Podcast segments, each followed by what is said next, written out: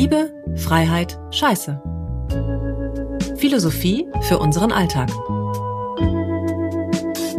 In diesem Podcast machen wir Philosophie alltagstauglich. Wir ziehen ja einfach unsere ganz persönlichen Themen des Alltags an, um dann Lösungen zu finden. Von Stress, Liebeskummer, Ängsten und Ehekrisen, die ja erstmal gar nicht philosophisch klingen, schon gar nicht, wenn wir mittendrin stecken, ja? Aber das Philosophieren darüber, das bringt neue Blickwinkel, die unseren Alltag leichter machen können. Liebe, Freiheit, Scheiße beschäftigt sich mit allem, was uns beschäftigt. Von der Liebe über die Freiheit und auch der Scheiße im Leben.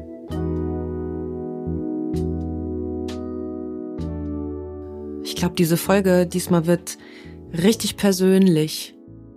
Aber wahrscheinlich ist es auch, es ist ja auch ein sehr persönliches Thema, wenn wir über Selbstliebe sprechen. Also persönlicher geht's ja eigentlich gar nicht. Oh Gott, na, na, wir schauen mal, was passiert. Ich fange an mit einer Erinnerung, die geht zurück ins Jahr 2015. Das muss Spätsommer gewesen sein. Da bin ich hier in Leipzig über die Straße, in der ich gewohnt habe, gelaufen und ich war Single zu der Zeit und hatte auf einmal so ein ganz intensives Gefühl von, boah, und wenn dann nie wieder einer kommt, den ich lieben kann, so der zu mir passt, scheißegal. Ich bin total glücklich, so wie ich bin. Ich brauche niemand anders. Und das Krasse am Universum ist, dass es solche Sätze immer sofort aufdeckt, wenn sie nicht stimmen. Es hat nur wenige Monate gedauert. Da habe ich dann den bisher größten Albtraum meines Lebens kennengelernt, nämlich einen Partner, mit der ich dann in einer ganz, ganz schlimmen oder sagen wir mal toxischen Beziehung gelandet bin. Das wusste ich am Anfang natürlich nicht, aber es ist ähm, bis heute sogar noch nicht ganz vorbei, obwohl wir schon lange getrennt sind.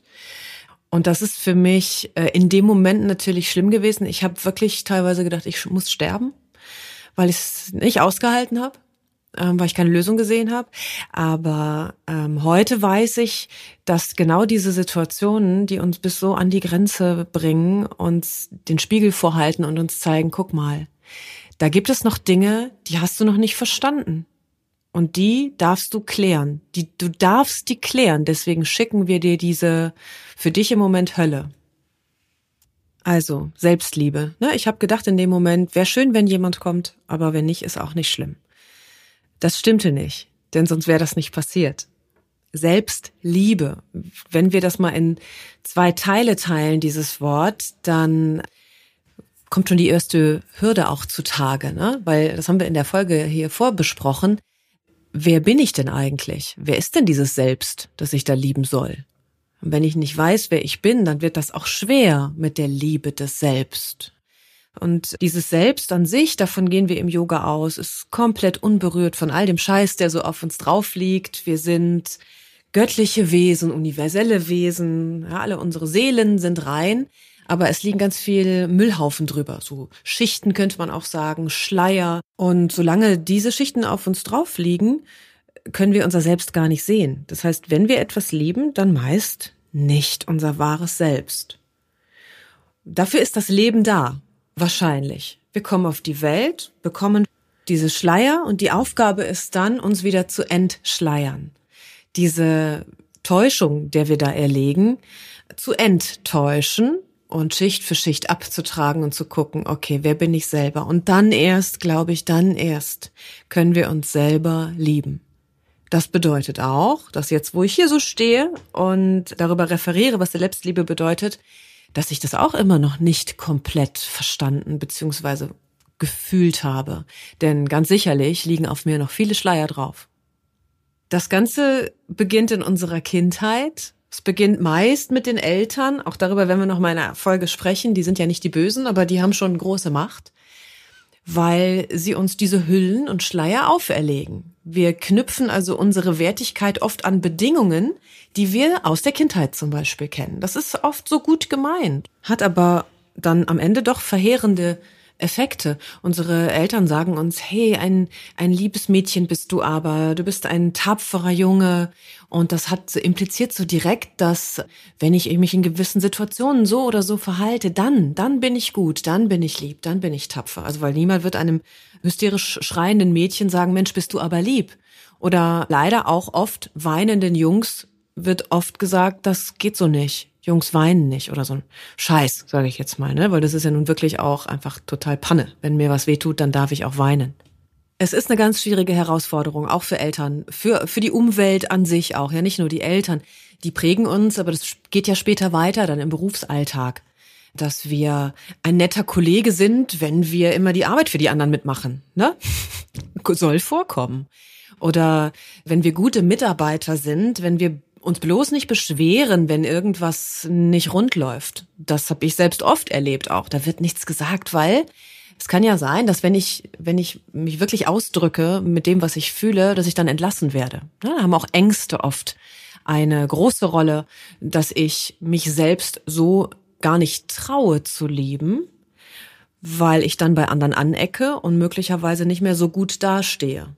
In Beziehungen ist es ja so, gerade am Anfang diese Verliebtheitsphase, wir verlieben uns ja in ein Bild, was wir von dem Menschen sehen. Und das ist ja auch ganz normal, weil wir kennen den ja noch nicht. Ne? Wir kennen den Menschen nicht, der kommt auf uns zu, wir finden optisch wahrscheinlich die Erscheinung attraktiv. Dann sind es so ein paar Dinge, die derjenige sagt, die bei dir einrasten, einfach weil sie mit dir resonieren, weil sie vielleicht deinem Bild des Lebens entsprechen. Ähm, aber erst nach langer Zeit, und ich glaube, man sagt so, nach zwei Jahren ungefähr hört auch diese Verliebtheitsphase auf, dann haben wir die Chance, wirklich auch mal so hinter diese Bilder zu gucken oder uns auch bewusst zu werden, dass da vielleicht Schichten drauf liegen. Schneller merken wir es, wenn wir in Streitigkeiten kommen, also wenn auf einmal dein Partner dir so richtig auf den Sack geht, weil, weil er sich nicht mehr so verhält, wie du das gerne möchtest. Das würde aber auch, ja, im Umkehrschluss den Charakter oder das Selbst deines Partners in Frage stellen. Und dann hat das auch schon wieder nichts mit Selbstliebe zu tun. Also weder liebst du dich selbst so wie du bist, mit deinem Partner, der an deiner Seite ist, noch liebst du den Partner so wie er in seinem Selbst ist. Und das ist ein Stichwort, um nochmal zurückzukommen auf die Geschichte, die ich am Anfang angerissen habe. Also ich lief über die Straße und dachte, ist egal, wenn da niemand mehr kommt, dann bin ich auch so glücklich, brauche keinen Partner. Und dann kam eben dieser eine Partner, der mir natürlich nicht sofort, aber nach so zwei, drei Jahren das Leben richtig zur Hölle gemacht hat. Und natürlich auch, weil ich das zugelassen habe. Also als allererstes habe ich diesen Menschen ja mal in mein Leben gelassen, gezogen, wie auch immer. Er war ja auf jeden Fall da und wir haben uns ja auch verliebt. Und ich habe auch wirklich gedacht, das ist es. Das passt super, wir haben die gleichen Interessen. Doch über diesen Menschen lagen sehr, sehr und liegen auch bis heute noch sehr, sehr viele Schichten, die abgetragen werden müssen, wenn man das wahre Selbst erkennen will. Das ist aber wiederum eine Frage der Selbstentscheidung und der äh, Eigenverantwortung auch. Also wenn dein Partner nicht oder ja, dein Gegenüber nicht die Verantwortung übernehmen will, auch wirklich mal selber zu schauen, wer bin ich denn eigentlich, wie viele Schichten liegen da auf mir drauf und welche kann ich denn wegnehmen, dass es mir selber gut geht, dann hast du auch keine Chance. Ich habe dann nur die Chance, mehr auf mich zu schauen, auf meine Art, mich selber zu lieben. Und dann randaliert der andere rum oder bedroht dich, terrorisiert dich. Das kann er machen, aber wenn du entscheidest, stopp, hier ist jetzt Schluss und ich schau mal auf mich. Warum tue ich mir das eigentlich an? Das hat doch nichts mit Selbstliebe zu tun. Das ist der eigentliche Trick. Du kannst an dem anderen gar nichts verändern, aber du kannst auf dich schauen und sagen, okay, das, was da passiert, das holt mich total raus aus der Liebe und das bringt mich weiter weg von mir. Das ist sowas, was toxische Beziehungen an sich, an sich haben. Sie bringen dich weg von dir. Das ist scheiße, aber es ist auch gut, weil in dem Moment, wo du das erkennst, hast du die Chance, viel näher zu dir ranzukommen, als du es vorher jemals warst. Und das ist genau das äh, Happy End für, für mich persönlich, was ich aus dieser Scheiße ziehe, dass ich ähm, über diese schreckliche Beziehung viel, viel näher an mich rangekommen bin, weil ich habe festgestellt, wow, was lässt du denn da mit dir machen? Das passiert ja nicht ohne Grund. Aber ich hatte jetzt die Chance, das zu verstehen und das endlich zu erkennen und habe gesagt, stopp, jetzt kümmere ich mich um mich. Das ist Selbstliebe. Auch wenn immer noch Schichten auf mir drauf liegen. Ich glaube, dass wir das im Laufe unseres Lebens oder vielleicht auch im Laufe der Generationen verlernt haben, auf uns selbst auch zu hören, weil das Selbst an sich ist ja immer da. Es ist nur manchmal verschüttet. Wir kennen ja den, den Spruch, du erntest, was du säst. Kann man bildlich, wörtlich nehmen. Nehme ich einen Blumensamen und stecke den in die Erde, also Erde drauf, ne? Das sind ja Schichten schon mal.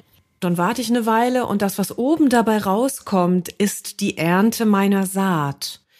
Das ist also die Ernte all der Bedingungen, die ich als Kind erlernt habe, die ich mir selber auferlegt habe. Ich muss ein braves Mädchen sein. Ich darf meinem Chef nicht widersprechen. Ich muss immer fleißig arbeiten. Man darf nie aufgeben. Ich bin einfach nicht gut genug für dies und das und jenes. Ja, das kommt dann oben raus. Je nachdem, wie also deine Blume aussieht, kannst du erahnen, was du da unten gesät hast. Aber auch dieser, dieser Same an sich, also der Same an sich ist rein. Aber das, was oben drauf kommt, das ist das, was uns verhüllt und verschleiert. Das, was uns von der Selbstliebe oft abhält. Und es geht darum, es wieder zu erkennen. Yoga-Übungen oder Yoga-Stunden, wer schon mal in der Yogastunde war, ähm, in der Regel beginnen die erst einmal ganz in Ruhe, vielleicht im Sitzen, manchmal auch im Liegen. Und dann spürst du erstmal und äh, nimmst wahr, was ist jetzt da.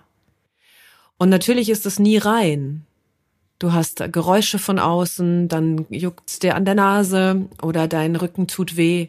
Die Kunst ist das aber erstmal so anzunehmen, ohne das weghaben zu wollen. Denn wenn ich's weghaben will, dann tue ich ja so, als wäre das falsch, was da ist. Aber es ist ja da. Deswegen annehmen und gucken, okay, das könnten meine Schichten sein. Das Nasejucken ist nicht mein Selbst. Der Rücken, der wehtut, ist nicht mein Selbst. Die Geräusche von außen sowieso schon mal nicht. Und wenn ich das dann so sein lassen kann für den Moment, dann kann ich mich tiefer vorarbeiten. Und dann kann ich weiter in die Gefühle reingehen. Wenn die Yogastunde beginnt und ich fange an, meinen Körper zu bewegen, dann verändern sich auch meine Gefühle dazu. Und ich komme vielleicht immer wieder und immer tiefer ran an die Ursachen meiner Gefühle. Warum tut denn mein Rücken weh? Vielleicht fällt es mir irgendwann auf in einer Bewegung oder mir kommt irgendwann der Impuls, ich glaube, ich arbeite jeden Tag acht Stunden im Sitzen. Ja, das sind alles so, es klingt so ein bisschen albern, aber das sind alles Erkenntnisse, die dann dazu führen, dass ich die Chance bekomme, mich selber mehr zu lieben. Wenn du feststellst, du arbeitest acht Stunden im Sitzen und es tut dir nicht gut, dann steh hin und wieder auf. Wenn du feststellst, du bist in einer toxischen Beziehung, in einer Beziehung, die dir nicht gut tut und du kannst es nicht verändern, also nicht deinen Partner, dann steh auf und geh. Wenn du feststellst, du bist in einem Beruf, der dir nicht entspricht, der dich nicht glücklich macht und verdammt nochmal, ja, das dürfen Berufe, die dürfen dich glücklich machen. Aber wenn du merkst, du bist nicht in so einem, dann steh auf und geh. Mutig sein, einfach machen, haben wir auch schon mal besprochen. Denn alles, was du gegen dich tust, also alles, was sich nicht gut anfühlt, im wahren, reinen Sinne, entspricht nicht dir selbst. Die Kunst ist herauszufinden, ist es das Gefühl, ist es das Selbst in mir, was mir gerade Hinweise gibt? Oder ist es mein Kopf, meine Gedanken, die wieder ein Teil dieses Schleiers wären, dieser Hüllen, dieser Schichten. Ich habe schon mal von einem Menschen über sich selber sagen gehört, ich bin doch nicht liebenswert, ich bin eine Zumutung für meine Umwelt.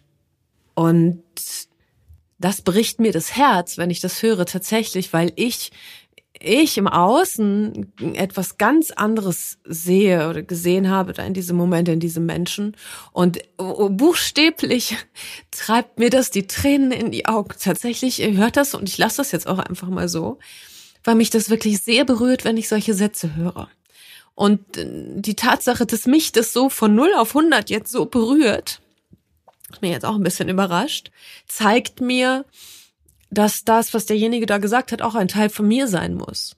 Wenn mich das so umhaut in dem Moment, dann ist das vielleicht auch etwas, was ich selber über mich denke. Vielleicht denke ich das selber auch. Ich bin doch nicht liebenswert.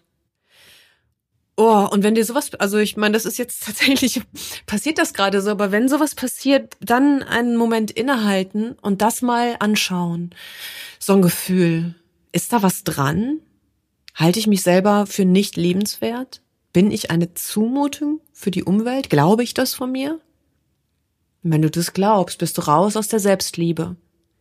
Wenn du das erkennst, dass du das nur glaubst, dann hast du die Chance, Liebe wieder an dich ranzulassen, dich selbst wieder zu lieben. Vielleicht auch zum allerersten Mal. Auch das ist möglich, dass du dich dein ganzes Leben lang unbewusst nicht richtig lieben konntest und dann passiert etwas, was dir die Augen öffnet, was dir einen Schleier wegreißt. Den ersten, den zweiten, den dritten, bis wir es verstanden haben. Und es ist ja schon irre, dass wir es nicht einmal gut finden können oder zulassen können, wenn andere uns feiern zum Beispiel, ja, wenn andere uns loben. Es ist ja auch manchmal eine große Hürde. Menschen, es gibt Menschen, die können kein Lob aushalten. Ist ja eigentlich bekloppt. Aber da tun sich manchmal Widerstände auf. Äh, und genauso, und das ist aber nachvollziehbarer, ist es natürlich auch, wenn dir einer von außen sagt, du kannst das nicht, du bist doof oder so. Das will ja auch keiner. Und irgendwo in der Mitte liegt dieses, dieser Scheißegal-Effekt. Das ist scheißegal, was ich über mich denke. Und es ist noch viel scheißegaler, was die anderen über mich denken.